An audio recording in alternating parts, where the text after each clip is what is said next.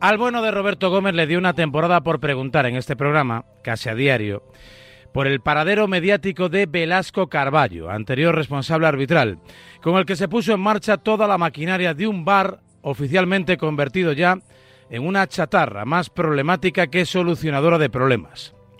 Eran los primeros tiempos de una tecnología y metodología de arbitraje que andaba en pañales y que requería de muchas explicaciones que no se daban para entender unos ajustes necesarios para la higiene de la competición. Velasco apenas se asomaba al micrófono más que para hacer algún balance optimista, triunfal diría, con el porcentaje de aciertos en las intervenciones desde el monitor que justificaban precisamente la implantación de esta ayuda a los árbitros. Se fue Velasco y Medina Cantalejo ha seguido la misma senda.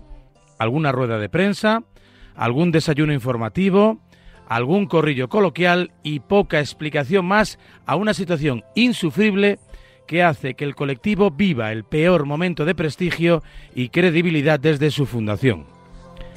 ¿Por qué no comparece el presidente de los árbitros? ¿Por qué no se dan razonamientos pertinentes que disipen dudas en este momento de descrédito? ¿Lo hizo bien Hernández Maeso?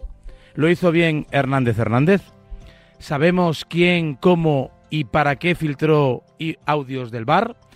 Supongo que como en tantas otras ocasiones nos iremos haciendo los suecos, irán pasando los días, llegarán nuevos líos y nos olvidaremos de los anteriores, y aquí paz y después gloria.